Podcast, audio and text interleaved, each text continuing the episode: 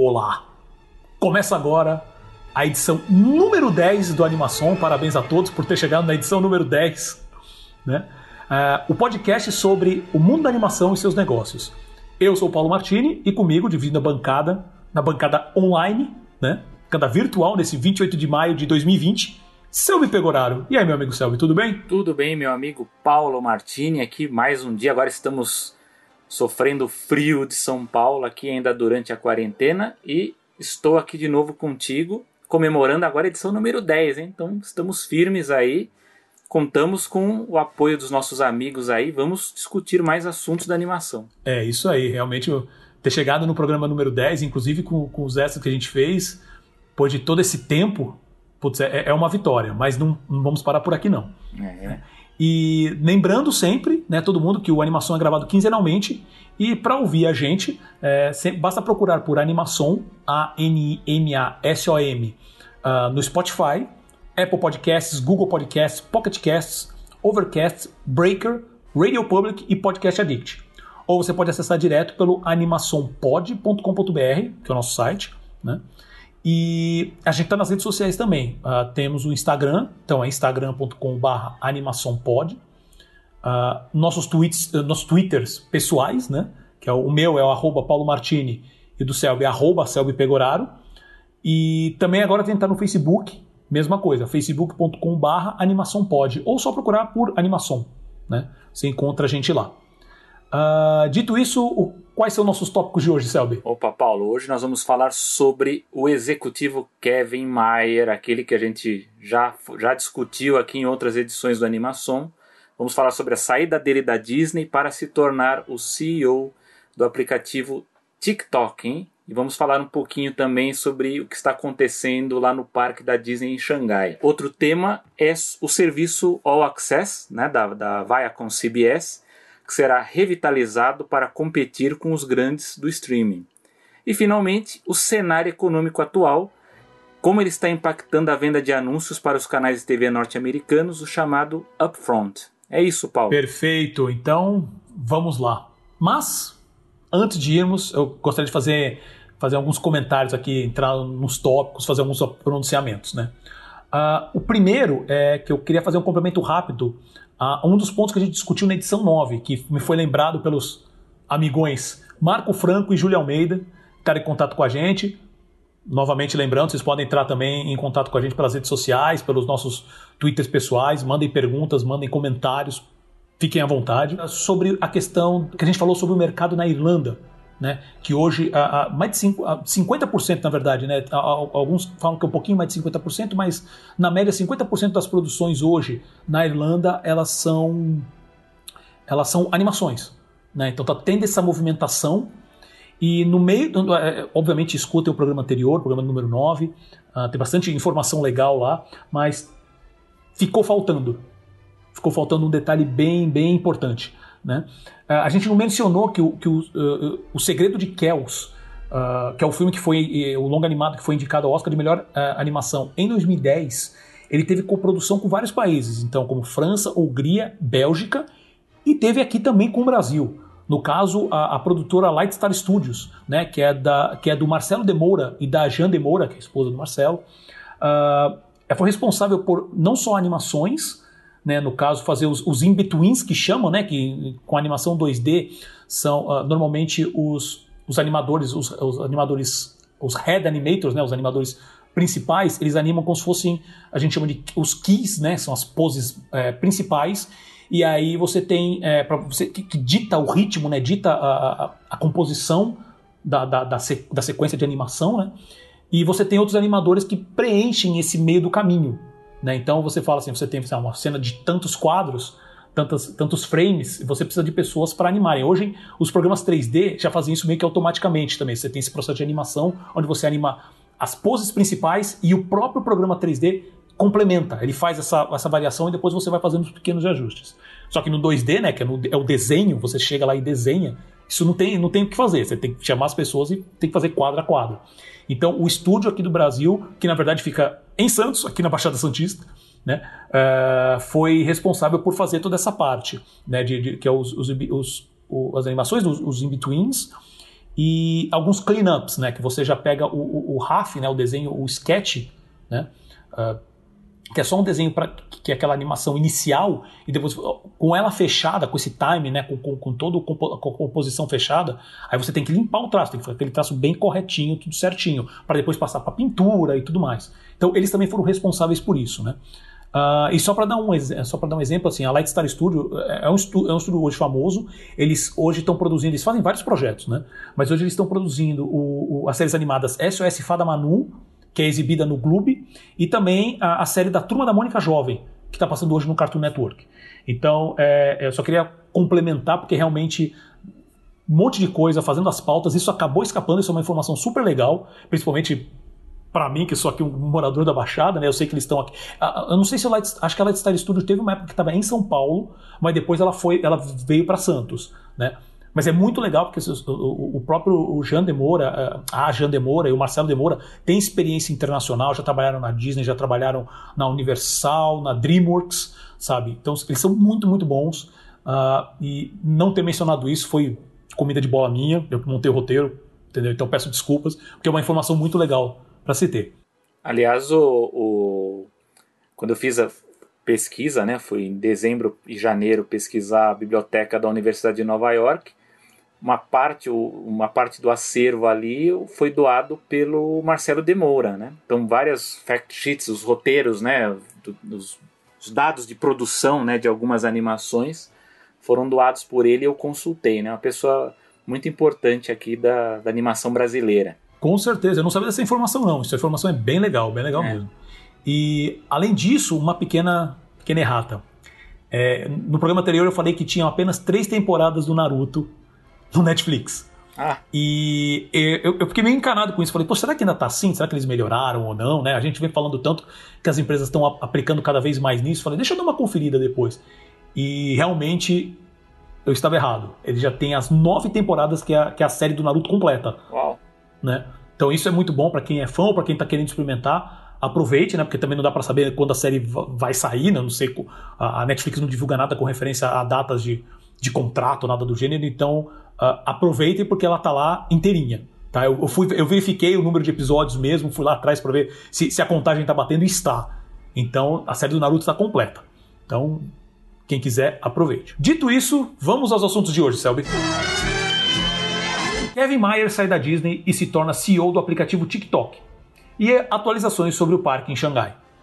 Selby, o que, que você pode falar um pouquinho sobre isso? Você vê como as coisas mudam rápido, né? A gente estava discutindo a saída do, enfim, do Bob Iger, né, do cargo de CEO, né? Nós conversamos aqui na edição 4 do Animação e de repente, semana passada, veio a notícia da saída do Kevin Mayer da Disney. Ele era o principal executivo responsável pela parte de mídia internacional e, enfim, ele era o líder do Disney Plus, né, que hoje é praticamente a, a ponta de lança da, da Disney. E, e, e fica essa situação que foi uma saída inesperada, pelo menos a gente é, é o que transparece do, do, do, que a Disney acabou fazendo aí na dança das cadeiras. Porém, ela não era não, é, não é uma surpresa. E por que não é uma surpresa? Porque o Kevin Mayer, como já discutimos aqui no Animação, ele, ele era um dos executivos mais cotados para se tornar CEO da Disney tão logo Bob Iger saísse. Só que, como vocês que acompanham fielmente nosso podcast sabem, é, a escolha caiu no Bob Chapek. Né? Quando Bob Chapek assume o cargo de CEO, os demais executivos cotados eles ficam numa posição delicada, porque eles são eles estão no topo da carreira não sabem se terão uma chance ou não, então aguardo no meu posto ou eu procuro outro cargo. Pela natureza competitiva de uma empresa como a Disney, normalmente esses executivos eles partem para outras outras aventuras, né? Aconteceu isso quando Eisner, Michael Eisner, né, saiu da Disney em 2005 e entrou o Bob Iger. Então, quem os executivos lá, os três ou quatro que eram os favoritos, acabaram pedindo demissão, assumiram outros negócios, enfim, foram para a concorrência. Isso é, isso é normal acontecer. Uh, então, o que a gente vê nesse momento é um movimento, enfim, que o mercado já esperava, né? Que, que Kevin Mayer tal, fosse, enfim, sair da Disney. Uh, porém, uh, o que parece é que a Disney não, não se preparou para esse momento, né? Então, Kevin Mayer sai e quem que a gente coloca no lugar? Parece que escolheram ali, tiraram do bolso do, do, do colete alguma executiva que tinha alguma experiência, enfim, em, em mídia internacional e escolher a Rebecca Campbell. Eu vou passar para vocês aqui alguns dados, enfim, sobre essa notícia uh, e sobre essa dança das cadeiras, o que isso significa para a Disney. O Kevin Mayer ele tem 58 anos, né? Então ele foi anunciado como novo CEO desse aplicativo TikTok, né? aplicativo chinês, que ele é baseado no formato de vídeo curto, né? A gente ele está agora numa uma forte alta de popularidade, mas a gente não sabe ainda se vai ser um aplicativo que ele, ele, ele vai alcançar novos patamares ou se, sei lá, ele vai ser que nem um Snapchat ou outros aí que, que caem logo depois, né? Uh, ele é formado em engenharia, o Kevin Mayer, pela Universidade do Estado de San Diego, com passagem pelo prestigiado MIT, né?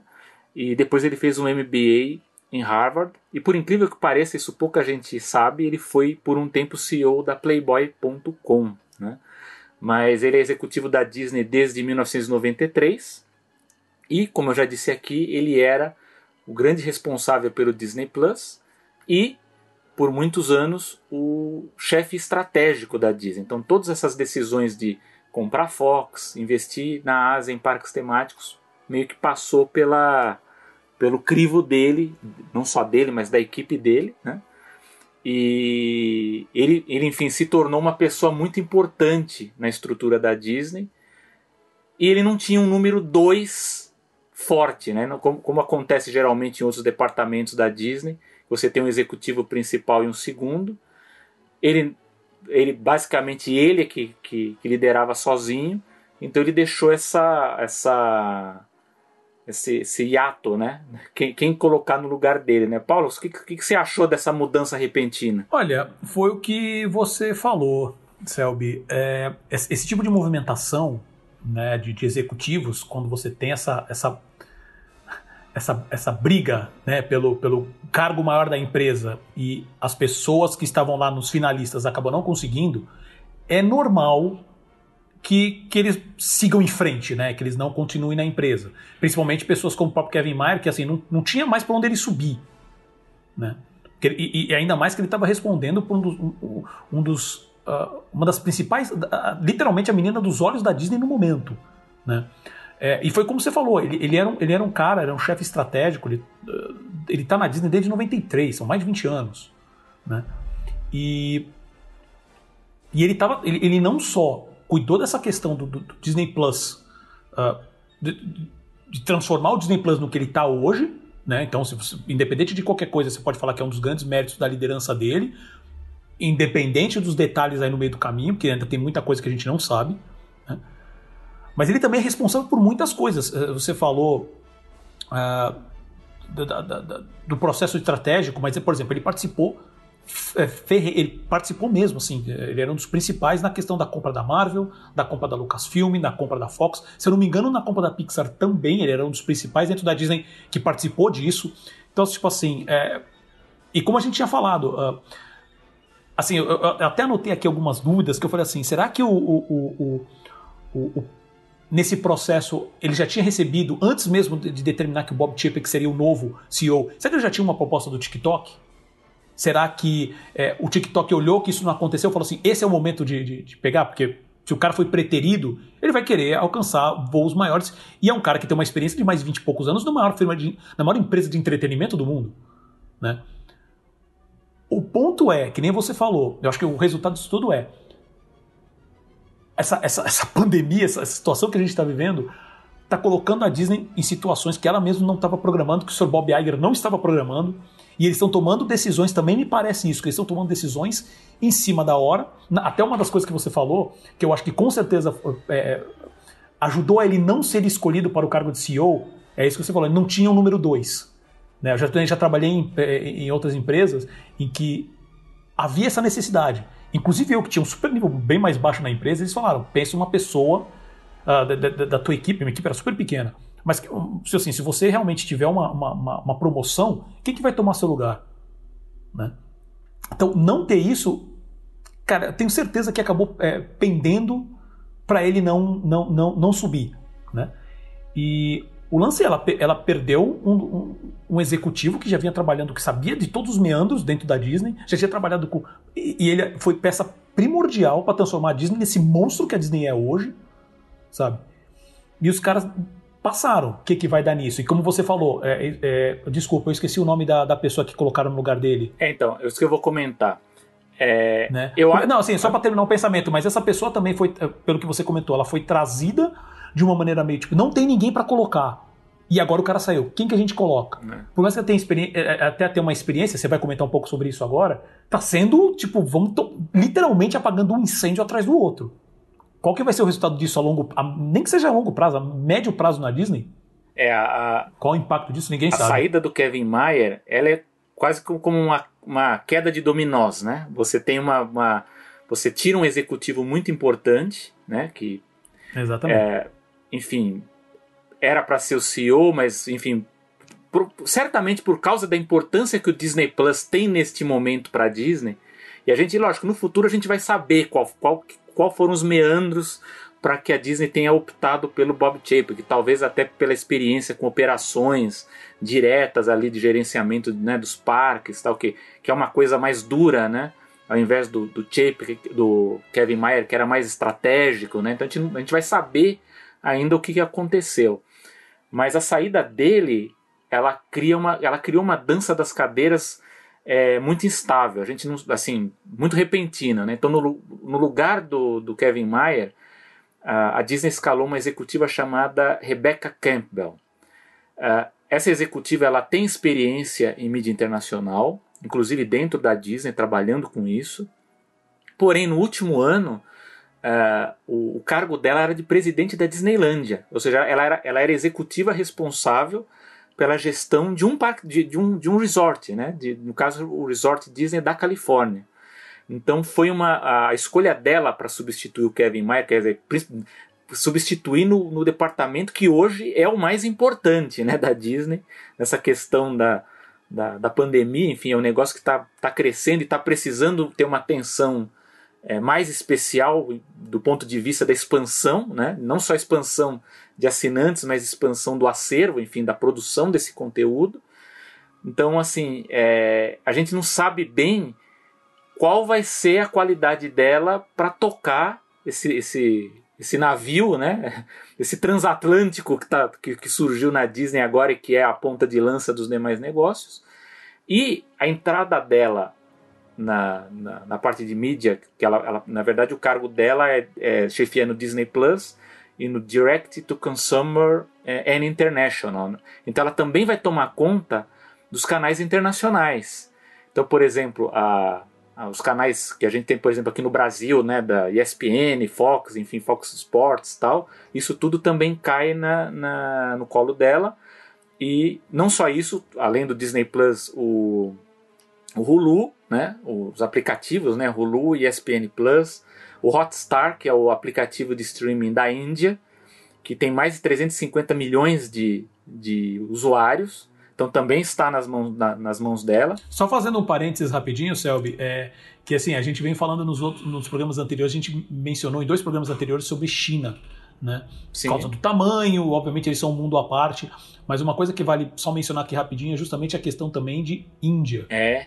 Índia também tem mais de um bilhão de pessoas sabe? É, é, é um mercado que, assim, a gente fala só, normalmente o pessoal só comenta muito sobre Bollywood, não se dá muita atenção, é dificílimo encontrar filme deles uh, em qualquer outro lugar que não seja ali, por exemplo, na, na, região, né? Talvez alguma coisa de Europa, mas Estados Unidos e aqui mesmo no, na América Latina, dificílimo arranjar, e os caras são monstros nisso. Eles têm um mercado, uh, eles são, tipo, assim, como se fosse o Brasil, tipo, vezes cinco. Também é um país em desenvolvimento, né? Como costumo dizer. E e isso a gente também vai voltar, porque existe uma produção de animação também muito forte lá e está ganhando força também, sabe? Os serviços de streaming estão ganhando força lá. E Só queria mencionar que a gente vai voltar nesse tópico no animação muito em breve. É, só para complementar um dado que o Paulo fala do, do, do, do poder né, da, da Índia nesse mercado, o, o Hotstar ele tem 350 milhões né, de assinantes. O Disney Plus, que já abriu nos Estados Unidos, América do Norte, abriu na, na Europa, agora em, em julho vai abrir no Japão, né, ele tem 54 milhões. Né? Então você vê a, como a Índia tem um, um impacto muito forte nessa parte. Estão, digamos assim, que lá o negócio está mais avançado, né? até dado né, a, o contexto né, do país. Né? É um gigante, mas muitas coisas são testadas no, no mercado indiano, inclusive, né, para depois ser exportado para a Europa, enfim, para a América do Norte. É um mercado que a gente tem que ficar de olho. É, mas enfim, a Rebecca Campbell ela fica nessa dúvida de que se ela vai ter a mesma qualidade do Kevin Mayer, o que eu, eu acho arriscadíssimo, eu acho que foi uma decisão tirada do bolso do colete, porque ela não era até então, nem passava pela imaginação que ela seria escolhida para esse cargo. E do lado do, do Kevin Mayer, eu acho que foi um golaço da empresa chinesa, porque o TikTok, como eu falei, ele está num ponto que precisa saber se ele vai deslanchar, né, se ele vai se ele vai ser mais do que ele é, ou se ele vai chegar numa num, saturação e vai ser absorvido, enfim, por, por, por, uma outra empresa.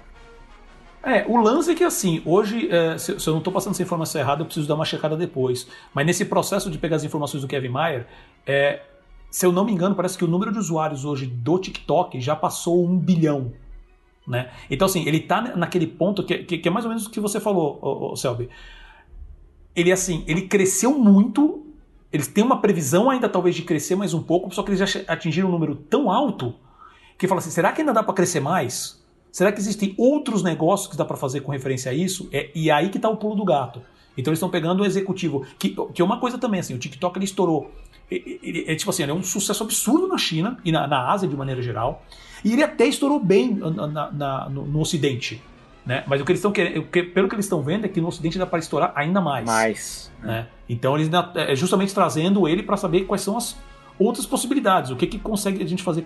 Primeiro, aumentar o público ainda mais, e o que, que a gente consegue fazer de negócios diferentes nesse processo. Enfim, é, e eu acho assim, é legal porque o Kevin Mayer ele vai ser CEO do TikTok, mas ele também vai ter um cargo importante porque ele vai ser o chefe de operações da corporação chinesa, né, que é a a ByteDance, né, cujo o CEO é o Yiming Zhang, acho que é esse o nome dele.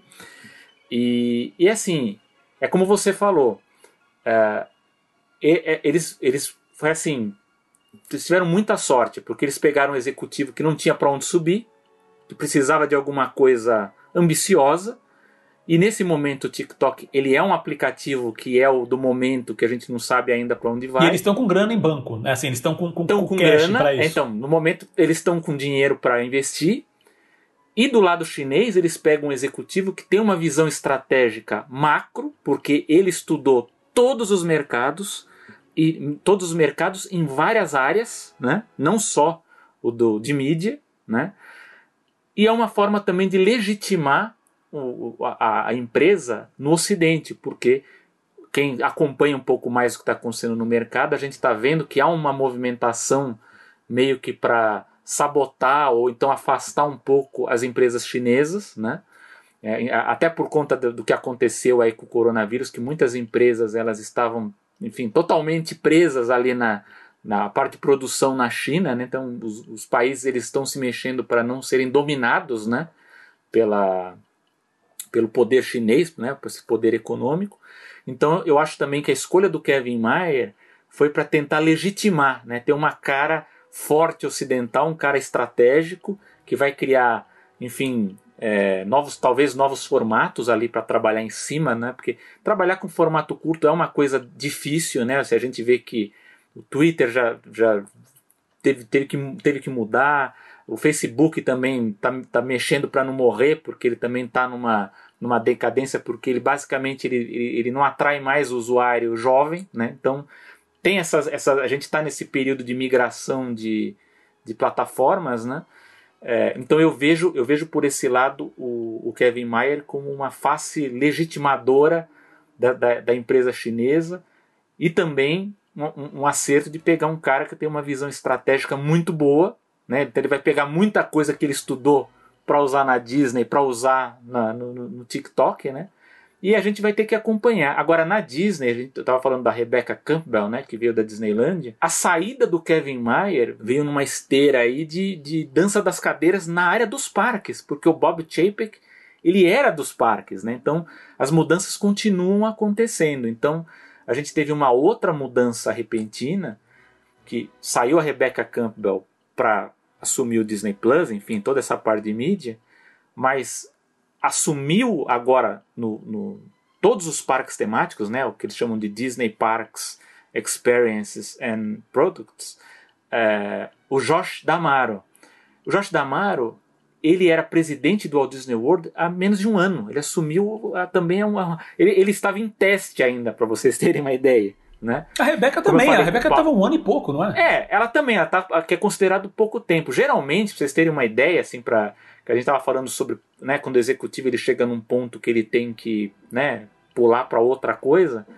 No passado, é, a Disneyland, eu tô falando da, né, que a Rebecca Campbell ela, ela, foi presidente da Disneyland. A gente teve um executivo muito bom na, na Disneyland da Califórnia, chamado Matt Wimé. Foi o cara que reformou o parque por 50 anos, né?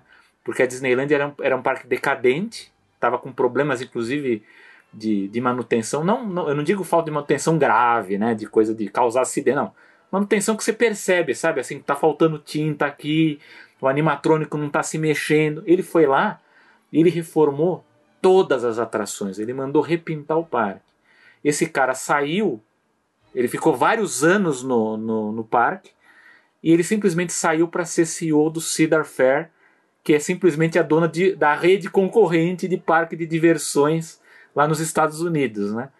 Só que aqui não, no caso da Rebecca Campbell, ela foi para um outro, um, outro, um outro setor, né? uma outra área de mídia. Mas o Jorge Damar estava numa posição parecida. Então ele era presidente do Walt Disney World, estava também nesse período de experiência de um ano, e ele vai assumir o Disney Parks, né? quer dizer, todo, todos os parques nos Estados Unidos, o Parque de Paris também. Ele vai pegar o cargo que foi do Bob Chapek, né? que hoje é o chefão da Disney. Né?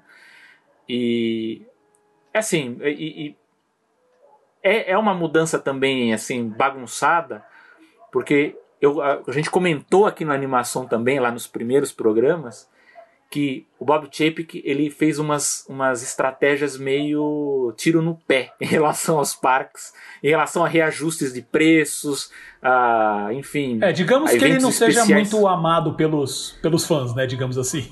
Então, eventos, é, é, eventos especiais premium, então você tinha que pagar muito mais para participar de algum evento especial lá. E, e é o seguinte: quem pagou o pato pelos erros dessa estratégia foi uma executiva que estava abaixo dele e, e ela acabou sendo afastada. Então, tecnicamente, ela deveria pegar esse cargo hoje. Só que ela pagou o preço pelos erros. Ela, inclusive, ela, ela fez mais ou menos o que o Matthew May fez para a Disneylandia, ela fez para a Disneyland de Paris. Ela reformou o Parque de Paris. Então, ela seria um bom nome para gerenciar, só que ela foi, enfim, eles não falam isso, mas ela foi demitida, né? E sem nomes, grandes nomes, sobrou para o Jorge Damar. Olha, toma que é sua. Você está um ano aqui, mas você vai ter que assumir todos agora porque não tem quem coloque no lugar. Tem uma vantagem, o Jorge Damaro, porque ao contrário do Bob Chapek, que era um executivo de escritório, o Jorge Damaro é um executivo que está tá na prática no lugar lá. Né? Então, ele, os funcionários dos parques conversavam com ele.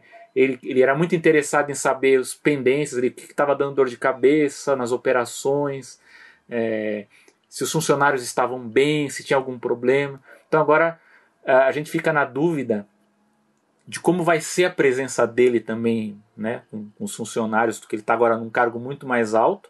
E assim, e, e, fica uma preocupação porque ele vai pegar um rojão, porque ele vai pegar os parques agora durante a pandemia, numa reabertura que a gente não sabe direito se vai funcionar ou não. Os parques em Orlando vão reabrir dia 11 e dia 15 de julho. Eu acho que a Disney foi muito cautelosa porque a Universal vai abrir em junho, então eu tenho certeza que eles fizeram isso para aguardar o que vai acontecer na Universal, né? Então deixa a Universal abrir, vamos acompanhar os casos aí se, se o que, que vai acontecer em relação enfim, ao andamento dos números né, da, da Covid-19 e abrir. Então é um nome assim é, é bom a gente acompanhar, um cara carismático, e, e olhar também o que está acontecendo em Xangai, porque o Kevin Mayer ele foi responsável pelas estratégias da, da, dos parques asiáticos. A Disneylandia de Xangai abriu, reabriu aproximadamente duas, já está para três semanas nesse momento, com uma série de protocolos de segurança. Que a gente comentou no Só programa que, anterior, é, no programa número 9, se você não ouviu, escute isso. lá. Só que é aquela história, com o máximo de protocolos e tal, e com 20% de capacidade, a gente vê que há, há falhas ali de operação. Né? Então, tem filas que as pessoas não respeitam, tem muitas pessoas que não vão com a máscara, ou então elas, elas entram com a máscara e lá dentro elas acabam tirando. É, os próprios veículos, né? quando você vai, vai numa atração, num teatro, eles não limpam depois que você sai de lá, né? Você tem um lugar para você, uh, você passar o gel e tal, mas o veículo não é limpo e todo mundo passa por eles, né? Então, é, eles estão observando o que está acontecendo lá em Xangai com essa reabertura para adaptar nos Estados Unidos, né? Mas eu pessoalmente acho que ainda está uma grande dúvida, né? Eu não iria para lá, né? Tem gente que está louco para voltar lá agora, né? Que vai reabrir porque a, reabertura ela é muito restrita, né? A gente não sabe ainda se é só para quem vai estar tá, ser hóspede de hotel ou para quem tem passe anual, para quem conseguir reservar na internet. Então, é, não vai ter show de fogos, não vai ter parada, não vai ter uma série de experiências ali com personagens. Então, é uma, é uma experiência muito diferente. Né? Então, assim como a gente está vendo nos nossos, nas, nas, nossas práticas mais próximas, né? mesmo que reabra amanhã as coisas, né, seguindo protocolos, a experiência ela é diferente e ela ainda tem um risco muito forte, né? Eu acho que o que a gente está acompanhando são mudanças abruptas, né? Essas escalações executivos. Eu acho que para a Disney a, a saída do Kevin Mayer ela é uma grande perda, porque eu acho que ele era necessário nesse momento em que o Disney Plus ele ele está sendo lançado né, nos, nos, nos principais mercados, né, vai ter o Japão, vai ter o leste europeu, vai entrar a América Latina no final do ano. Uh, e fica a dúvida na Disney, porque eu acho que o próximo. A gente a gente está falando só de enfim, Disney Plus e parques, mas eu estou sentindo, Paulo, vamos fazer uma aposta aqui. Eu estou sentindo que a gente vai sentir um terremoto nos estúdios daqui um tempo, né? Eu acho que a gente vai ter surpresas no comando da, da Marvel, da Lucasfilm, Talvez a gente tenha surpresas por aí nos próximos meses, mas o que eu posso concluir dessa história é que o Bob Iger vai ter que escrever um novo livro porque aquele outro lá ele deixou a melhor parte, a parte mais atribulada para fora, né? Aconteceu depois do lançamento do livro dele. Não, com certeza. O adendo que ele vai ter que fazer, a versão nova do livro dele vai sair tipo triplo do que era, só com um monte de informação, tipo, a versão estendida de diretor que vai ser ridícula, né? Mas isso é, é mas assim, mas para finalizar, é isso mesmo que você falou. A gente está falando especificamente, óbvio, que o foco do, do animação é falar dos negócios como um todo, e você não tem como desassociar Disney. Você fala de animação, mas você tem que pensar em todo o contexto que tem em volta, né?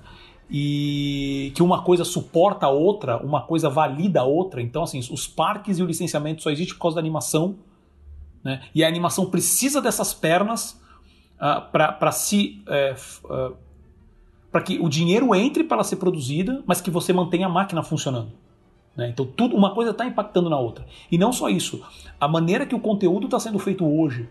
É, eu tenho lido cada vez mais, porque assim, está tendo todo um processo uh, para que as coisas voltem ao normal, vamos dizer assim, né, abre aspas, uh, o máximo possível. Né? Inclusive as produções live action. Então já está tá, tá tendo operações, já tá tendo, estão sendo criados protocolos tanto lá fora quanto aqui dentro, aqui no Brasil, né, para validar essa volta. E isso vai impactar em como o conteúdo está sendo feito, porque existem coisas do tipo, uh, ok, vamos colocar os atores, uh, fechamos uma produção de uma série, uma produção de um de, de um filme especificamente, né, porque série toma muito mais tempo, mas de filme especificamente, ó, então to, toda a equipe vai ficar no hotel durante 14 dias antes de começar a filmar, isolado, para garantir que ninguém tá, tá, tá, tá doente, né? Ou então que pode fazer qualquer tipo de transmissão. Até aí, ok, é um processo que mais enjoado, mas tudo bem. Agora, já falaram, cenas com multidões, cenas envolvendo abraços e beijos, isso estão fora dos roteiros novos. Isso impacta na produção cultural, impacta na criatividade, sabe? E isso daí vai. É, eu não estou nem entrando no mérito da, da, do qual que vai ser o conteúdo que vai sair daí, mas é um protocolo que existe, nunca existiu. Né? Não vai escrever. Assim, ah, você não pode escrever. Tudo bem, no começo você falava, né? Não, não vai escrever. É, aqueles beijos super delicados que tinha no começo. Da, isso nem na década de 20, 30, talvez um pouco até depois. Tinha que ser uma coisa super comedida. Né? Agora não vai nem haver qualquer tipo de toque, ou então de, de abraço, ou então de contato né, entre os atores, pelo menos nesse início. E você vê a produção cultural que vai sair daí, se os caras vão conseguir. Como você vai criar filme de, filme de romance com isso? Né? Que, que é, assim, puxando um saco, uma sardinha pro nosso lado, mas assim, a animação não tem esse problema. Né? Então você pode é... fazer o que você quiser. Tanto, tanto que a gente já discutiu em programas anteriores. A produção de animação, mesmo com todo esse, esse problema da pandemia, só tem crescido. Sabe? Existem outros movimentos em, indústria, em, em empresas do meio, de é, empresas grandes, de, uh, principalmente dos Estados Unidos, que eles continuam assim mexendo, uh, trazendo novas, no, novos executivos e, e mudando equipe e trazendo novos projetos. As coisas estão andando, né? A, a, a, indústria de animação já estava muito mais preparada para se adaptar a isso do que a indústria de live action. E algumas produtoras hoje já querem continuar esse modelo depois que acabar a pandemia, ou seja, parte da produção ficaria da, dessa forma que está acontecendo agora, em, em, casa, né, em home office, com os, quem tiver os equipamentos apropriados, faria essa parte em casa. Perfeito. Então, assim, é, como sempre, vamos continuar acompanhando, porque já vamos, já, a gente já fala nos últimos programas, né? Cada dia uma novidade, cada semana uma novidade. Então, vai saber se isso logo, logo, sei lá, no, no próximo animação a gente já comenta de movimentações dos estúdios né, da produção de animação, se isso vai mudar, como é que vai impactar o, e que isso vai impactar o Disney Plus, né? Já tinha algumas produções com live action com problema antes da pandemia. Né? A gente já comentou também em programas anteriores, agora então que está tudo parado, como é que vai ser isso? Como é que fica Mandalorian? Como é que fica outras séries? Eu não lembro nenhuma agora de cabeça, mas Uh, lembrei agora da Lizzie McGuire, que deu um problema uh, criativo antes da pandemia, com a pandemia agora não sabe como é que ficou isso. Esse vai ser um problema que a dona Rebecca Campbell vai ter que resolver, que é a identidade desses, desses aplicativos. Né? Exatamente. Né?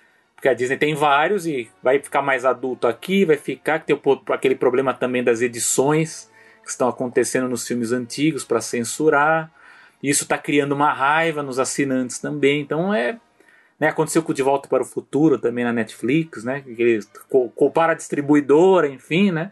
Mas é, são essas coisas aí a gente precisa ficar de olho. Serviço All Access da Viacom CBS será revitalizado para competir com os grandes do streaming. Fala aí, Paulo, qual é a novidade? É isso mesmo. Então, assim, a... o legal de falar sobre isso é que assim, a Viacom CBS ela foi uma das pioneiras do streaming. Né? Ela criou o All, Access, que chama, foi lançado em 2014. Né? E você entrava basicamente na programação, o conteúdo que tinha era a programação da CBS na época, né? incluindo programas ao vivo e títulos, por, por exemplo, e a biblioteca de títulos, né? de, de, séries e outras coisas que eles tinham. Uh, mais recentemente, o que a gente pode falar de exemplo, de, de, que eles também começaram a produzir originais. Né? Então, como por exemplo, do, as duas séries do Star Trek que saíram agora, que é o Discovery, que está no, no, aqui no Brasil está no, no Netflix, né? e o Star Trek, o Picard, que está hoje, se não me engano, é no Amazon Prime. Né? Uh, e o, tem também, um, falando especificamente de animação, tem uma série chamada Tuning Out the News, que é como se fosse esses programas noturnos. Né? Mistura um pouco o Space Ghost de costa a costa com esses programas noturnos de, de entrevistas, tipo programa, como é que é, o Late Show e coisas assim. Né? Só que e, e, são, são personagens animados que entrevistam personagens live action, né? vamos dizer assim. Personagens, né? É, pessoas. E durante os últimos anos, o, o, a oferta do conteúdo do, do, desse, desse, serviço vinha caindo. Né? Mas com a fusão da Viacom da CBS, que foi finalizada em dezembro de 2019, é, o, o, plano agora é assim: vamos, seremos mais um nessa, nessa streaming wars que está tendo. Né? Então, e, e, ele vai sofrer agora uma grande mudança, ele vai, vai ser revitalizado né, totalmente.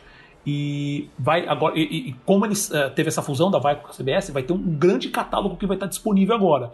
Então, que, que faz parte da Viacom CBS, como Nickelodeon, uh, Paramount, uh, MTV, Comedy Central, o, o, o canal do, do, do Smithsonian, né, entre outros. E vai também ter produções originais.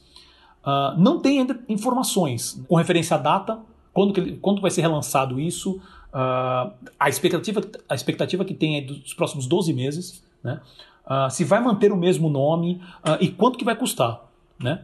Uh, sobre especificamente conteúdo de animação, isso não é, é 100% de certeza, mas a gente pode contar como certo. Está né? uh, esperando algum, algumas IPs como Garfield, Bob Esponja e Dora Aventureira. Né? no caso, é, vale mencionar que, por exemplo, South Park. South Park faz parte do Comedy Central. Né? Ele é do Comedy Central. Só que o, não vai estar, tá, a princípio, né, pelo menos, não vai estar tá dentro dessa, desse catálogo da, do, do All Access novo, porque a HBO Max fechou um contrato tipo de, de vários anos de exclusividade com South Park. Então esse não tem a princípio, né, não sei se vai ter um acordo aí no meio do caminho, mas a princípio não, não terá South Park nesse serviço. E quais são seus comentários, Selby? Bom, continuamos a guerra da, das empresas streaming. É, o que eu vejo é que a CBS ela fez uma movimentação para tentar copiar um pouco a estratégia da Disney, porque a Disney ela a estratégia dela para entrar no, no mercado de streaming foi, enfim, se constituir um, um, um, gigante, né, abocanhando diversos acervos, né, e aí nesse, nesse ponto a Fox, ela é a compra da Fox ela é sustentada muito nisso, né, quer dizer trazer acervo e principalmente acervo de filmes adultos, né, para constituir o, o serviço de streaming, embora ainda o, o, conteúdo da Fox ele ainda não entrou né, eh, com força nem no, no, Disney Plus e nem no Hulu. E no caso da Disney ela tem esse problema de identidade, né, que qual, o filme vai se encaixar em qual dos serviços, né? No caso da CBS eu acho que ela está sendo um pouquinho mais esperta de, enfim, ela quer lançar um, um serviço, enfim, grande, né?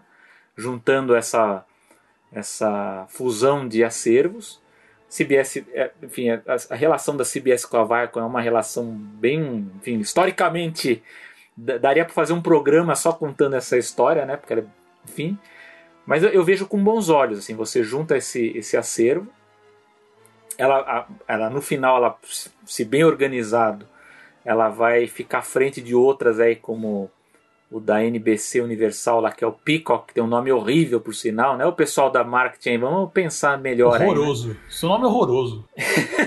o, eu sei que é uma homenagem, né, a, a né, o pavão lá da NBC. Exato. Não ajuda, vamos, me ajuda aí, ó, né? pra falar, falar a verdade. Mas enfim, ela, ela passa na frente da NBC, da, da Amazon Prime. A Amazon Prime ela está investindo pesado, mas ela ainda ela é muito dependente de acervos de terceiros, né? que vão sair em um determinado momento. Aqui no Brasil a gente vê a Disney que está amarrada aí com a Amazon e a própria Apple TV também que estreou. Eu, achei a, a, estreia muito ruim do serviço, que ela com conteúdo muito limitado, né? E sem um planejamento de longo prazo. Agora que eles estão para anunciar alguma coisa nova aí, precisa ver. Mas assim, o que eu tenho acompanhado da CBS é que eles estão fazendo a lição de casa com base no que a Disney fez. Assim, olha, eles estão trabalhando com um acervo muito grande, vamos juntar o máximo de conteúdo e vamos tentar sorte nesse oceano. Agora, de novo, eu vou reforçar uma coisa que nós já discutimos aqui na, na, no Animação, que é o seguinte. Primeiro que tem esse problema mesmo dos direitos, né, que uma determinada série da Viacom pode já estar atrelada a um outro serviço, enfim. É, então, gente não sabe até que ponto ou quando isso vai ser unificado, né? Mas fica essa dúvida em relação à, à quantidade de serviços de streaming que a gente vai ter no longo prazo, né? Se a gente não vai correr o risco de no futuro a gente ter, sei lá, um serviço de TV, TV agregador que reúna mais de um serviço, porque tudo bem, a CBS ela está tentando aglutinar isso num serviço só, mas a Disney tem três, né? E eu não sei não se ela não vai atrelar um de notícias ali, né? Porque a parte de jornalismo ela tá meio tá meio nebulosa nessa, nessa, nessa questão do streaming, mas eu acho que vai entrar uma hora é, parte de notícias e vai entrar os games nesse jogo também, com mais força, né? Então, é, eu vejo assim que no caso da CBS, né, com esse serviço, eles deram o passo certo, né? A gente precisa ver como que vai ser isso na prática no mercado, né, na questão dos assinantes, mas fica essa dúvida em relação ao mercado geral, né? Qual que vai, quais, quais serão os sobreviventes nessa corrida aí em busca de conteúdo e na melhor estratégia de atrair assinantes também, né? Porque não, não, não adianta só você ter grandes acervos. Aliás, a gente está vendo isso muito bem com a Disney, porque a Disney, enfim, ela está colocando aos poucos o acervo antigo. Só que é o seguinte, ela já percebeu isso, inclusive a gente, eu tenho notado isso em, em entrevistas com analistas, né, de, que estão tentando estudar o streaming, que é o seguinte, o, o, o assinante ele não está só interessado no conteúdo clássico. Tudo bem, eu estou, Paulo também talvez esteja querendo. Com certeza. É, não edit, é, claro que não conteúdo editado, dona Disney. A gente quer o Por original. Favor, né? Se Exatamente. tiver algum problema, põe um disclaimer ali, um aviso que a gente aceita, né? Tudo bem, né? Acho que as pessoas. Também sou desse são, posicionamento. É, as pessoas elas não são tão ignorantes assim, né? O DVD tinha isso, por que, que não pode ter no, no, no, no streaming? Mas. É, eu acho que tem essa questão. A gente tem que, tem que ter o conteúdo inédito. As pessoas elas estão em busca de ter novidades. Né? Então a Disney Plus ele estreou basicamente com Mandalorian e, e, e alguns documentários, o Imagineering, que é muito bom, excelente. Mas assim, uma boa parte do, do conteúdo inédito do Disney Plus eu, eu chamo de conteúdo caça-níquel rápido. Né? São coisas que você tem que aproveitar é, IPs conhecidos e produzir pequenas séries ali para ter conteúdo. Lógico que eles pegaram, né, tiveram uma má sorte, porque com a pandemia parou a produção, né? Então isso afetou o negócio de, de, de todos esses players aí que vão, vão entrar para competir no streaming. Mas é, eu acredito que todas essas que estão entrando, Amazon, CBS, Apple, Peacock e tal, elas vão ter que ter um, um equilíbrio muito bom entre acervo, enfim, que eu chamo de acervo clássico, e o acervo inédito, enfim, a produção inédita que vai entrar, que é o que vai atrair assinante e criar uma fidelização. Então, esse conteúdo ele vai fazer parte do outro acervo. Né? Então, a, a, a dúvida aí é como eles vão equacionar essa questão dos acervos e da produção inédita. Com certeza. E é, eu queria só comentar porque eu achei muito. Ah, não, na verdade eu quero falar uma coisa antes. É, você falou a questão do conteúdo uh, antigo, né, conteúdo novo. Uh, como sempre, assim, a gente quer focar aqui na questão das animações. Então é ver, falar assim, beleza, quais serão as produções originais que serão animações, né? Uh, eu sei que uh, hoje a, a, CBS eles já estão produzindo anim aquelas animações novas de Star Trek mesmo, né? Utilizando porque assim é, é o grande, acho que é a grande IP deles. Não, não vou dizer a grande, vou dizer uma das grandes, né? Porque ainda mais se você juntar todo o ecossistema, você vai colocar eles junto com o Bob Esponja, que é gigantesca, né? É, mas assim, quais são as produções assim novas que vão ter? Não só de IPs uh, conhecidas, mas vão lançar alguma, algum, alguma marca nova? Isso seria muito legal, né? E eu acho que eles vão, eles vão atacar nisso agora. Só que, novamente, a gente não sabe nada da estratégia deles ainda, né? Então, ok, é mais uma. Assim, pelo menos uh, as informações que tem aqui, uh, fazendo um comentário meio besta, mas assim, diferente da Sony, com as suas. com a sua, eu não sei para onde eu vou, mas eles realmente querem entrar com tudo nessa área e como eles têm também um conteúdo muito forte nessa parte mais. Eu, eu ia falar infantil, né? Mas é que, que, é um problema eu falar infantil, porque parece que essa animação é só para criança. Né? A gente já comentou em programa anterior, acho que foi o programa 7 ou 8, que a gente fala sobre o crescimento das animações adultas. Né? Então eu espero que eles tenham também essa, essa visão de identificar que dá para você fazer não animação necessariamente adulta, mas animação que atinge todas as pessoas, com temas que atingem todas as pessoas, que você não parte do princípio que tem que ser só infantil ou só comédia, sabe? E comédia só para criança, né? Vamos dizer assim, uma coisa bem diluída, né? Mas assim, pensando nessa estratégia como um todo é um negócio muito complicado, porque foi o que você falou. A história das duas empresas é muito, muito complicada. E eu, nessa pesquisa, eu fiz um resuminho aqui rápido que eu acho muito engraçado. As idas e voltas, é tipo um relacionamento de ida e volta. Né? Então, assim, é, parece que em 52 a CBS criou a divisão de TV Syndication, né, que chama, é, que, que, se chamou Viacom. Em, em 52. Em 71, a Viacom se tornou uma empresa separada. Em 99, a Viacom, que seria o filho, comprou a CBS. Né? Em janeiro de 2016, eles se separaram novamente. Então aí virou a CBS é, Corporation e virou a segunda encarnação da Viacom. Né? Em 2019, agora, elas se juntaram de novo. E virou Viacom CBS. E você fala, tá, gente, pelo amor de Deus, ou vocês se amam ou vocês não se amam, dá um jeito. Né? E, quer dizer, é, é uma história muito confusa, mas vamos ver. Obviamente, estou fazendo um resumo, um resumo, né? Então, a Viacom, ela, ela, tinha um CEO chamado Summer, Summer Redstone, acho que era, era ele da, da Viacom, que era um, era um senhorzinho que não, não queria largar o osso, né? Então ele, ele se aposentou com ele muito velho, né? E, e por causa dele é que criava muito esses rachas, porque como ele não queria largar, eles tinham que criar outras divisões o negócio funcionar. Senão a Viacom parava, né? Então foi necessário fazer essa sessão aí de.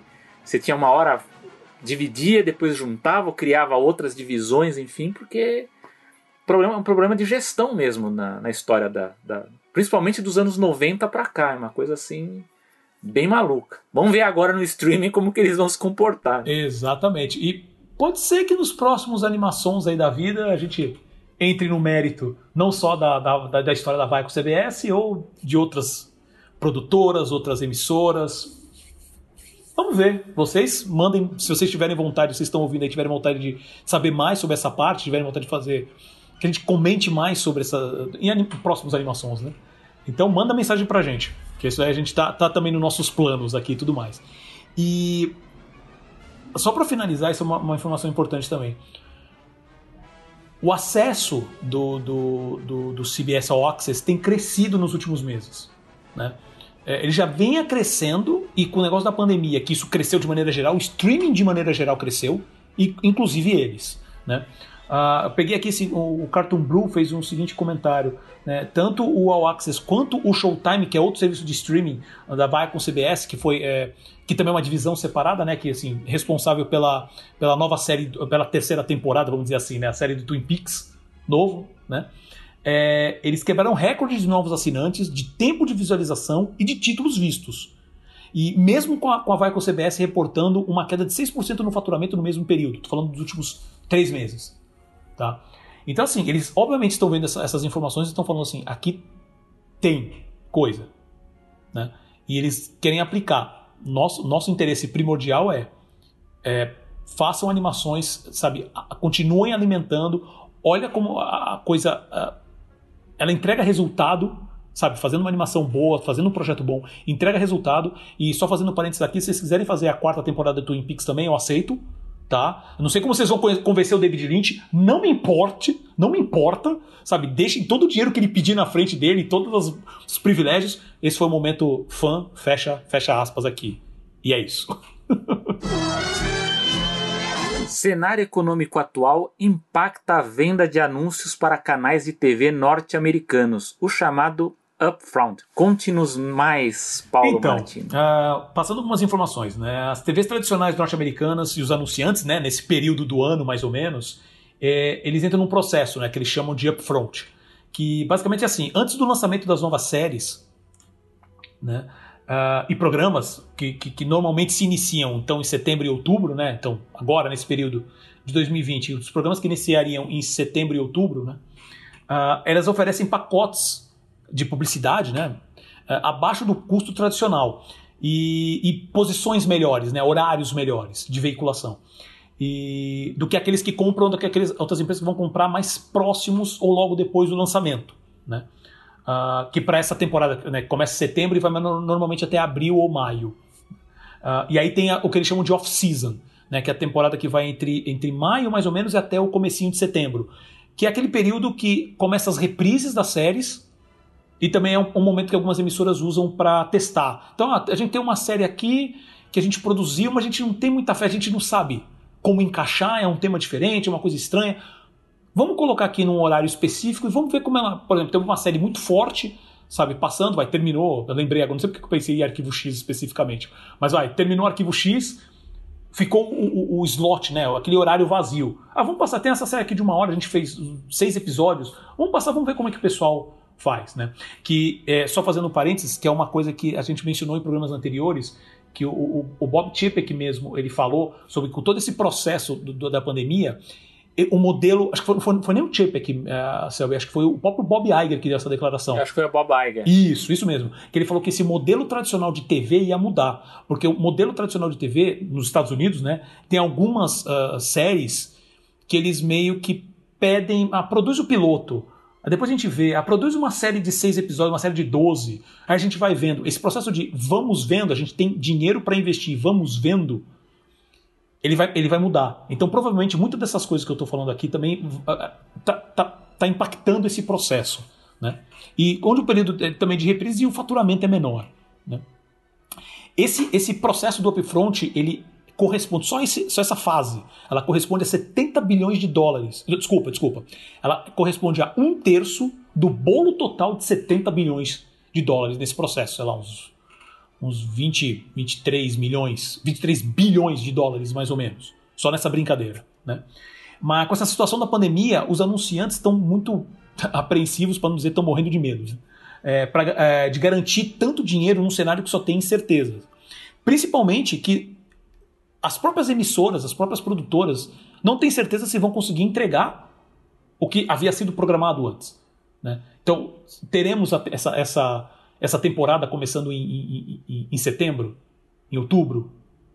Não dá para saber. Então, citando alguns exemplos aqui.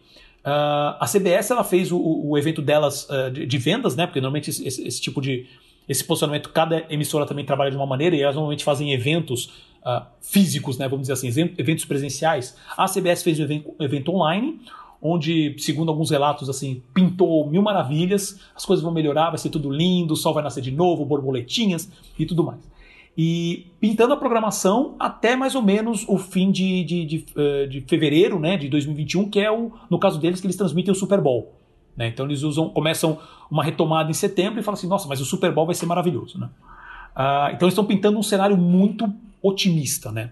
Já a Fox falou assim: olha, não tem otimismo aqui, a gente está trabalhando uh, com um cenário de tipo, vamos ver o que dá para entregar. Tá? Então estou montando um lineup é, que eles chamam, né, um lineup que, é o, que seria a programação, baseado no que foi possível fazer durante a pandemia, né, e para ver o que consegue entregar em setembro. Mas uh, já falaram que a maioria das franquias, as, as grandes principalmente, vão ser empurradas mais para frente, ainda sem uma data exata. Né? A CW falou mais ou menos a mesma coisa.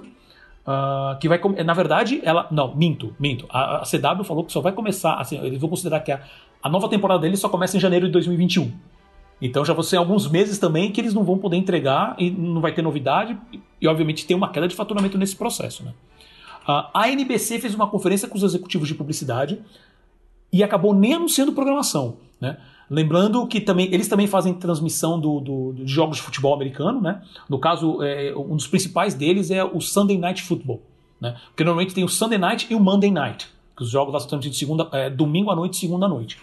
E no caso do Sunday Night especificamente, eles nem têm como falar nada porque a própria NFL, né, que é a liga de futebol norte-americano, não falou quando que vai retomar, né? Então não tem nem como vender nada. E no caso da ABC, que é da Disney, né, eles já tão, é, estão criando apresentações para anunciantes. Na verdade, eles parece que eles apresentaram foi ontem, quarta-feira, né, dia 27, né, incluindo também outras marcas da Disney, mas eles mesmos já falaram que programação certa eles não vão passar nada, né, de certeza agora. Né. Uh, uh, além disso, Uh, tem uma informação bastante, porque eu estou falando do lado das emissoras, né, dos produtores de conteúdo, mas como é que estão também os anunciantes falando nisso. Uh, e eles, nesse processo, eles já falaram, né, estão falando, e eu vou usar o exemplo especificamente do, do CEO da, eu não sei se eu vou falar certo, mas é o CEO da Anheuser-Busch InBev, que é, que é uma empresa brasileira, né, é brasileira porque foi aqui no Brasil, que é o Carlos Brito, que é o CEO, né, que é uma empresa do grupo lá do Jorge Paulo Lema, né, uh, um dos brasileiros mais ricos que tem hoje, me corrijam se estiver errado, Selby, mas acho que é isso mesmo, ele acho que é um top 5, se eu não me engano, né, bilionário e tudo mais. Uh, ele deu uma declaração, uh, o Carlos Brito, não o Jorge Paulo Lema agora, voltando. Né, o Carlos Brito deu uma declaração durante a, a como é que é, a, a, earnings call que eles falam, né, que é a, a ligação, todo, todo o fechamento de trimestre, né, para os executivos, para os investidores da empresa, falando que a Embev está tentando promover menos a empresa durante esse cenário, que é compreensível, né, uh, mas também que a empresa está tentando reduzir gastos com mídia tradicional e colocar mais no online, tentando estar mais alinhado com os consumidores e tendências que possamos uh, para que possamos alocar recursos de maneira mais efetiva. Selby, eu, queria, eu quero fazer um comentário, mas vou passar para você. O que, que você me fala sobre isso? Qual é a sua opinião? Bom, primeiro que você já você fez um bom panorama geral da, enfim, de como que está a crise né, nesse setor, a crise de produção, né, durante a pandemia, porque ela realmente ela afeta toda a cadeia de produção, né, quando a gente fala cadeia, não é, não é só o estúdio em si, né, é toda uma rede de empresas, enfim, de pessoas que, enfim, prestam serviço. É o ecossistema né? como um todo. É. Por exemplo, só, a gente estava falando há pouco aí do, dos parques temáticos, só, só para vocês terem uma ideia. A pressão maior ali nem tem sido dos parques. Lógico que há uma pressão natural da Disney, da Universal tal, mas acontece o seguinte: há uma pressão de todas as pequenas e médias empresas que orbitam, né, ou fornecem para essas grandes empresas, né? Então elas, elas quebram se você fica mantém fechado muito tempo. Mas como o Paulo falou, é, no caso da produção de cinema, é muito interessante o seguinte, que eles estão mudando, não é só uma questão de corte, eles estão mudando mesmo a forma de produção. Que, por exemplo, que é, nesse caso, da, no, no, caso da, do upfront, né, que, que você pega o, a produção de pilotos, né, pouca gente sabe o quanto que se gasta na produção de pilotos. De, né, a gente só vê a série estreando ali, acha que estreou, né, teve aquele piloto tal, não, mas normalmente para um tipo de, de horário ali que a emissora está tá programando, a, o estúdio acaba assistindo 6, 7, 10 pilotos de produções diferentes e o estúdio banca essa produção. Né? Então você banca, às vezes banca até modificado, né? gostou de certas coisas, aí vai lá, não, a gente gostou, mas a gente quer com outro elenco, grava de novo. Então você grava. Isso aqui é o que está sendo mudado de uma forma muito forte nesse momento. Né? Eles querem evitar o, o investimento pesado nesse tipo de produção. É, eu não sei até que ponto isso vai afetar a qualidade, né? Veremos isso, né? Há uma questão também de tempo, como o Paulo falou, porque nós estamos, digamos assim, no limite do prazo para que os estúdios possam recuperar o, o timing da produção para estrear séries no, em setembro, né? Que é quando geralmente estreiam as grandes séries, essas séries não, não as séries de mid-season, né, que são séries geralmente de, de enfim, projetos menores. Então, para esses grandes projetos, você precisa de pelo menos uns três meses. Né? Então, fica essa dúvida. Agora, na questão da publicidade, Paulo também explicou muito bem, é, há uma questão de, de estratégia também de, de, Enfim, as grandes empresas elas não estão anunciando nesse momento, até por, até por conta do clima, as pessoas não estão saindo de casa né? Então, é, como, como vai fazer, né? Então você restringe muito o tipo, de, a não ser que você faça o social, né? Alguma a gente vê algumas empresas fazendo esse tipo de publicidade, mas o que a gente vê é que há uma queda é, da publicidade na televisão, na TV aberta. TV a cabo eu não sei até que ponto isso afetou, mas é, também está havendo um problema no, na internet, porque é, houve essa migração da TV para a internet, mas, por exemplo, as lives, né, que, que, que tão, tanto se popularizaram no, no mês de abril, elas agora de, de abril para maio, muitos dos grandes artistas que exploraram a plataforma, né, enfim, o formato de live, que aí sacaram que, opa, vamos usar o patrocínio para vender imagem, né? muitos deles quebraram a cara, porque quando foram fazer o segundo live, eu estava vendo alguns dados aqui, alguns deles cai, caiu pela metade a audiência, né? Então, muito se diz que também pelo exagero, né, que a gente está tendo uma saturação de lives, de, de novos blogs, de podcasts. Por favor, fiquem na animação, porque a animação é diferenciado. Por favor, né? Estamos por aqui favor. produzindo muitas novidades, então é importante que vocês continuem aqui. Com certeza. Mas enfim, houve uma proliferação de produtos, né? Mas não só isso, as pessoas estão trabalhando mais, né? Então você está em casa. Eu não digo só trabalho, trabalho, enfim, você tem um emprego, enfim, às vezes tem coisas de casa que você tem que fazer a mais, né? Hoje, só você fazer um supermercado, você tem que fazer uma operação para limpar tudo, né? Você operação já gasta uma guerra. hora ali, dependendo do, do tamanho da compra. Sem Ou você dúvida. vai precisar levar, o, levar alguém em algum lugar, é toda uma operação de máscara, né? Ou pegar a roupa certa que vai sair, onde que vai deixar tal. Então, isso é tempo, né? Então, é, o, o Paulo até deu um bom exemplo aqui, quer dizer, aquele tempo que a pessoa tinha para, enfim, ouvir um podcast no ônibus, né, no trajeto de carro, de casa para o trabalho, é um tempo que acaba se perdendo, né? Então a gente está sentindo isso muito forte agora, entre o, entre o final de maio e agora o começo de junho. Então a gente vai acompanhar agora o que, qual, qual vai ser o movimento, né? Mas é, essa queda foi sensível e eu estou percebendo que as empresas também estão se movimentando. Assim, como, como que a gente vai fazer? A live parece que agora não não está dando o que estava dando antes, né? É, mas para reforçar, né, já que aqui nós tratamos muito de animação, nós estamos vendo casos de produções, é, outros tipos de formatos de animação surgindo devido à pandemia. Então a gente está vendo, por exemplo, cursos curtas metragens, na verdade eu chamo de micro curtas, né? Por exemplo, da Pixar, né, usando o Olaf, né? Que graças à, tecnologia ali que eles já têm um modelo do personagem, eles conseguem criar é, projetinhos de curtas e usam lá o ator, né, o, o Josh Gad lá, ele está com o microfone dele, ele pode gravar, manda para o estúdio e você cria um curta, né? O pessoal lá do Wallace and Gromit também está produzindo dessa forma. Então você vê como na animação, com a, com a, como você consegue produzir né, os, enfim, os vários aspectos da produção da animação você consegue fazer de casa, né? A gente tem uma grande novidade que é esses projetinhos de micro curtas aparecendo aí no Twitter, no, no, no, Facebook, nos próprios canais dos estúdios aparecendo, é uma coisa que a gente tem que ficar de olho, que eu acredito que a gente vai ver cada vez mais. Eu acho que nos próximos meses isso vai vai surtir outros, outros projetos interessantes. Com certeza. E essa, essa notícia especificamente, acho que são dois pontos. Né? Essa declaração do, do Carlos Brito, é, é, achei que não tinha acertado o nome dele. Então, essa declaração do Carlos Brito me deixa assim. É, não preocupado, mas assim, é, é, ela indica.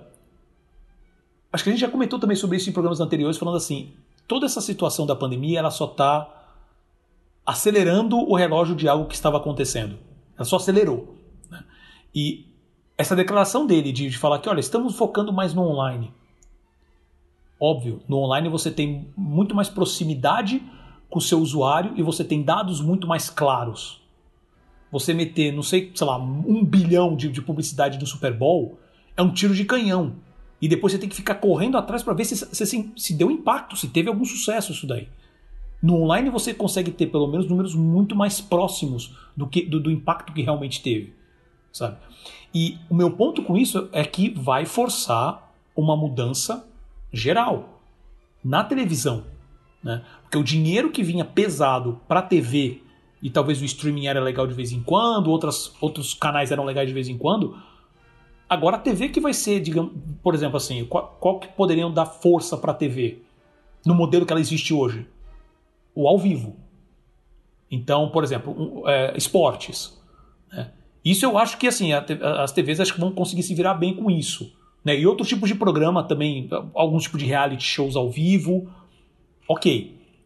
Mas programas, o scripted, né, que falam, então as ficções, de maneira geral, isso vai ser, isso, isso é a cara do streaming. Onde você pode colocar, pode fazer uma. pode testar de uma maneira muito mais rápida, direto ao ponto, você pode ter dados mais claros com isso. Né? É, e obviamente o dinheiro vai ser. Eles vão pensar talvez em modelos de negócio de fazer publicidade de maneira diferente dentro do streaming. Porque, e, eu não estou falando de, de, Por exemplo, tem alguns serviços, a gente comentou, o próprio Crunchyroll ele funciona gratuitamente com publicidade. Não são todos os títulos, né? mas hoje a maior base de usuários dele é no gratuito, por motivos óbvios. Né? É, não, não e, e, o que eu estou discutindo não é isso. É, porque assim, eu não vejo o Netflix fazendo isso, pelo menos até agora. Tá? Não vou botar minha mão no fogo por nada disso. Porque as coisas amanhã pode mudar tudo. Né? Mas eu não vejo eles fazendo isso. É, mas, por exemplo, o processo de, de, de, por exemplo, de licenciamento de, de, de, de, publicidade dentro das séries, como já acontece, de séries de maneira geral, mas com filmes também, isso pode talvez ficar mais forte, porque é uma coisa que você coloca ali no meio da narrativa. Ele não é uma publicidade, sabe? Ou então fazer, fazer programas, fazer, sei lá, um documentário da Coca-Cola, que você sabe que é a Coca-Cola que está botando dinheiro lá dentro. Sabe? Eu fico vendo, e agora eu posso fazer, falar uma besteira muito grande, tá? E Selby me corrija se eu estiver errado, mas é que eu lembrei, falando desse negócio de estar tá dentro da narrativa, eu lembrei porque, assim, de vez em quando eu, eu tenho parado para ver o Jornal Nacional. Algumas cenas, pelo menos. E eu sei que ultimamente o Jornal Nacional ele tem, é, tem um segmento mais pro final dele, onde ele, o Jornal Nacional dá como notícia, mas também claramente aquilo é publicidade. Porque em nenhum momento das notícias. É, isso, isso, isso é uma pauta editorial, né, uma, uma posição editorial do, do, da Globo do Jornal Nacional, já de décadas. Que assim, eu só falo o nome da marca se me pagarem. Se não, é uma empresa de refrigerantes, é uma empresa de não sei o quê. Ainda mais no Jornal Nacional, que é uma coisa noticiosa, né? Os últimos segmentos de todo o Jornal Nacional que eu tenho visto, pelo menos, eles falam de empresas específicas que estão ajudando, assim, por exemplo, estão fazendo doações com referência ao coronavírus. Só que o lance é que eles falam, um, eles falam declaradamente o nome da empresa, e dois, eles pegam declarações de, de, de, de executivos da empresa. Não é executivo qualquer, é o presidente e o CEO. Sempre. Todos que eu vi é o, é, é, é o presidente ou o CEO, dependendo da nomenclatura que usem. Né? E eles dão. E assim, você nota que aquilo ali claramente tem um tipo de parceria por trás, né? Mas é que eu lembrei isso porque assim, é um negócio muito descarado. Pessoas vão saber trabalhar isso dentro da narrativa ou não. Ou então outras maneiras mesmo, sabe? De poder mexer no modelo de negócio. Meu ponto com tudo isso é, é esse dinheiro da publicidade ele vai minguar para as TVs de maneira geral. Notícias, como é ao vivo, é, na parte de, de, notícias também talvez funcione. Mas também é, essa relação é, publicidade com notícia já é complicada hoje, talvez isso aperte. Né? Mas esportes talvez continue bem nesse processo. Agora, os canais que não tem tudo isso, por exemplo, a Disney tem a ESPN, ok. Eu não sei agora, eu não, realmente não lembro. Não sei se a Viacom CBS tem, por exemplo, um canal específico de, de, de, de esporte ou de notícia. Né? Uh, a Turner eu sei que tem a, a CNN né? Que é Cartoon, que isso é Warner, de maneira geral. Né? Então, como que vai ser esse dinheiro? Como se vai, vai aplicar? O que vai aplicar nas animações? Por exemplo, os canais, uh, os canais tradicionais que ainda aplicam em animações? Esse modelo do Jornal Nacional, não sei. Parece, eu não preciso até confirmar, parece que ele foi copiado já pelo da Record. Eles viram que a Globo fez isso e começou a também. Hum, interessante. Mas isso, isso que você fala tem muito tá. a ver com uma velha discussão que já não é nem tão nova, né? de alguns executivos de televisão que dizem que a aposta das TVs abertas deveriam ser em programação ao vivo, né?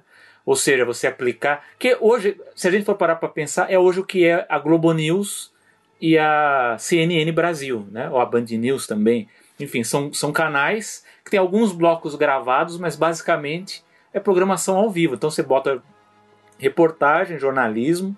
Tem uma lógica que eu chamo, inclusive eu vou escrever um artigo sobre isso, que eu acho que tem uma lógica de, de game show e de reality show no, no, nesses programas jornalísticos. Você pode ver que tem debates, você tem é, placares, né? Quando tem julgamento de, de, de, de, Suprema Corte, você tem lá tantos votaram a favor, tanto... então eles estão aplicando lógicas de game show e de reality show nos programas jornalísticos. Então, isso não é, não é, não é uma discussão tão nova, né? Eu acho que a, a eu acho que a gente está começando a ver as experiências, né?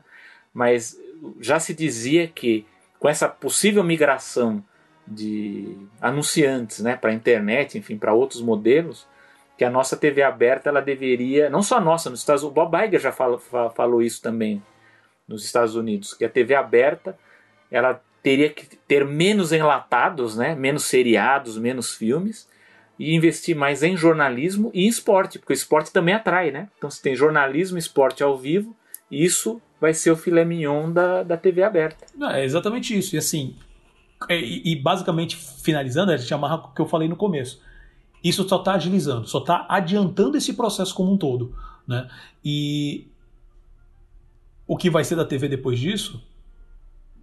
Não sei. Mas vai ser um processo interessante para ver justamente como vai ter esse, essa movimentação. Porque o streaming em si, ele, ele pegou justamente essa fatia dos inatados. E, e que nem você falou, assim, os, os os canais de esporte, os canais de notícias, vocês podem ter a, a parte de debate, né? Você pode fazer isso ao vivo também e funciona. Ou, ou você pode até gravar isso, mas o, o, o, foco é ser justamente no ao vivo, no que está acontecendo agora e eu tenho que reportar agora. A ESPN Brasil tentou esse modelo, né? Quando, quando saiu era a era do José Trajano, né? Entrou o Palomino. Uhum. O modelo do Palomino era de debates ao vivo todo dia. Era ter bate-bola. Só que tem um problema. A, a, a, ideia foi, a ideia, a premissa foi boa. Só que a ESPN não tinha o conteúdo. Eles não tinham tantos campeonatos para exibir. Uhum. Então o que acontecia? Você tinha o mesmo debate a cada duas horas. Ah. Isso minou a programação da, da ESPN. Porque não adianta nada você ter esse sistema de debate e o, e o tema for sempre o mesmo, né? É isso que a, a, a bom, a gente vê que no caso dos Estados Unidos e do Brasil, os governos dão muito motivo para debater, né? Então todo dia tem um assunto novo para debater. Então funciona. Então você Sem precisa dúvida. ter a novidade para o sistema funcionar. Agora, no caso do esporte, se você tem um canal que você só, sei lá, exibe um campeonato só, esse sistema de debate ao vivo todo dia, por isso que o modelo antigo funcionava lá, porque o modelo antigo tinha documentário, tinha jornalístico, tinha programa de entrevista, então é, é mais amplo, né? Então cada emissora ela precisa estudar muito bem que acervo que ela trabalha, né? Com quais qual, qual é o conteúdo trabalhado para poder usar essas táticas, né? Senão não rola. Seu meu amigo, dicas culturais. Vamos lá, você começa. Tem uma dica cultural aqui que é para que as pessoas procurem aí no, na internet é, os primeiros curtas do Looney Tunes que a Warner produziu, que digamos que assim é uma das grandes novidades aí do serviço HBO Max, né, que é o novo serviço streaming que está aparecendo aí agora, estreou agora nesse final de maio. Uh, enfim, eu, eu, pretendo até, quero assistir mais para que até a gente possa discutir aqui a questão da produção da Warner, mas o que eu digo é o seguinte, é, esse novo Looney Tunes é uma produção melhor do que a Warner já fez nos últimos nas últimas décadas, mas eu acho que faltou um pouquinho, eu diria, eu ia falar capricho, mas eu achei faltou um pouquinho de carinho, né, para que a coisa ficasse tivesse a qualidade que os personagens é, necessitam, né? Assim, eu acho que do ponto de vista das gags está bem legal, né? Das piadas, assim, do, do, do espírito, né? Da, da, da, velha Warner, eu acho que, que coisas que alguns anos atrás eles não fariam, eles estão fazendo nesse desenho. Mas eu acho que do ponto de vista gráfico, do ponto de vista técnico, podia ser um pouquinho mais caprichado. Mas o que eu digo para as pessoas é: assistam esses primeiros e vamos esperar os próximos para ver se há, né? Já teve casos aí de séries de animação que você tem episódios ruins e outros melhoram, né? A, a, a produção melhora ao longo da produção, da, ao longo da, da, da, temporada, né? Mas assim, fica a minha dica aqui, procurem a nova série do Looney Tunes, vamos prestigiar os personagens clássicos da Warner. Perfeito. Do meu lado, eu vou, assim, eu não trouxe uma dica cultural especificamente aqui, porque ultimamente está já tinha comentado isso em programas anteriores, está difícil parar para ver ou ler alguma coisa. Tá? Mas eu vou deixar aqui, é, eu tenho lido alguns comentários muito bons sobre a, aquele filme The Willoughbys, Os Willoughbys, né, que está no Netflix.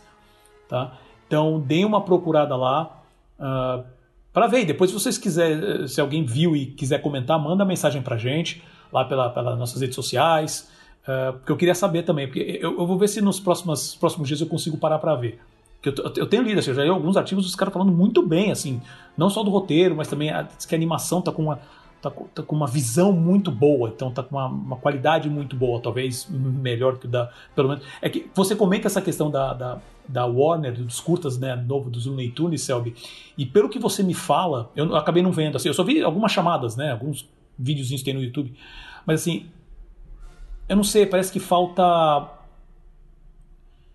uma visão. Acho que não é nem uma questão de falta de esmero, né? questão de carinho. É, você não tem uma visão que seja realmente. Eu não vou falar diferente, né? Mas porque você, você tem um, um, processo antigo que assim, virou a base de qualquer coisa animada, né? Você vai para Chuck Jones, Tex Avery, que você, você fala de animações, os próprios, os próprios uh, William Hanna e Joseph Barbera da época do Tom Jerry mesmo, do, do Tom Jerry da MGM, né? Você tem umas visões é, e até dos próprios curtas do Mickey do iWorks, você tem, eu não sei, parece que é uma visão uh, sobre eh, como você utiliza melhor o timing, o, o, posicionamento, composição. É porque as pessoas entendem os personagens, né? Quando você para é. a produção e isso não continua, perde-se o legado, né? As, é. Outras pessoas vão ter que começar a reimaginar. Exatamente, exatamente. E isso é uma discussão também mais para frente, essa questão de você ter que precisar ficar voltando nas mesmas IPs sempre. A gente falou sobre o Popeye, eu poderia usar o Batman como exemplo de uma IP que está sempre voltando. Posso usar como exemplo, e agora uma que tem também a ver com animação uh, forte, que está saindo agora, que é o próprio Scooby-Doo. Como que o Scooby-Doo, uh, a gente pode entrar na questão técnica e artística também, mas uh, como, como, como marca, como, como é, é um desenho que eu mesmo, que não sou lá grandes fãs do Scooby-Doo, mas é um desenho que conseguiu se adaptar super bem nesses todos esses anos, independente da versão nova que, que vieram dando para eles, os novos posicionamentos. Né?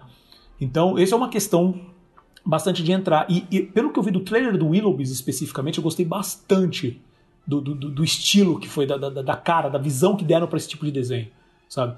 Então, e, e ouvindo as críticas boas, falei, cara, como eu não consegui ainda parar para ver, falei, deixa eu dar essa dica, porque realmente parece, parece muito, muito bom, mas eu vou ver e eu volto a comentar pelo menos. Serve, meu amigo, chegamos ao fim de mais uma animação, o décimo, décima edição da animação. Últimos comentários? Nossa célebre décima edição, né? Célebre. É, bom, gostaria de agradecer os nossos ouvintes, falar que nós temos a nossa página no Facebook, nós estamos publicando periodicamente notícias, muitas vezes complementando o que a gente fala aqui no podcast. Vamos tentar até publicar mais, aí vamos ver se nos próximos dias a gente consegue colocar mais coisas.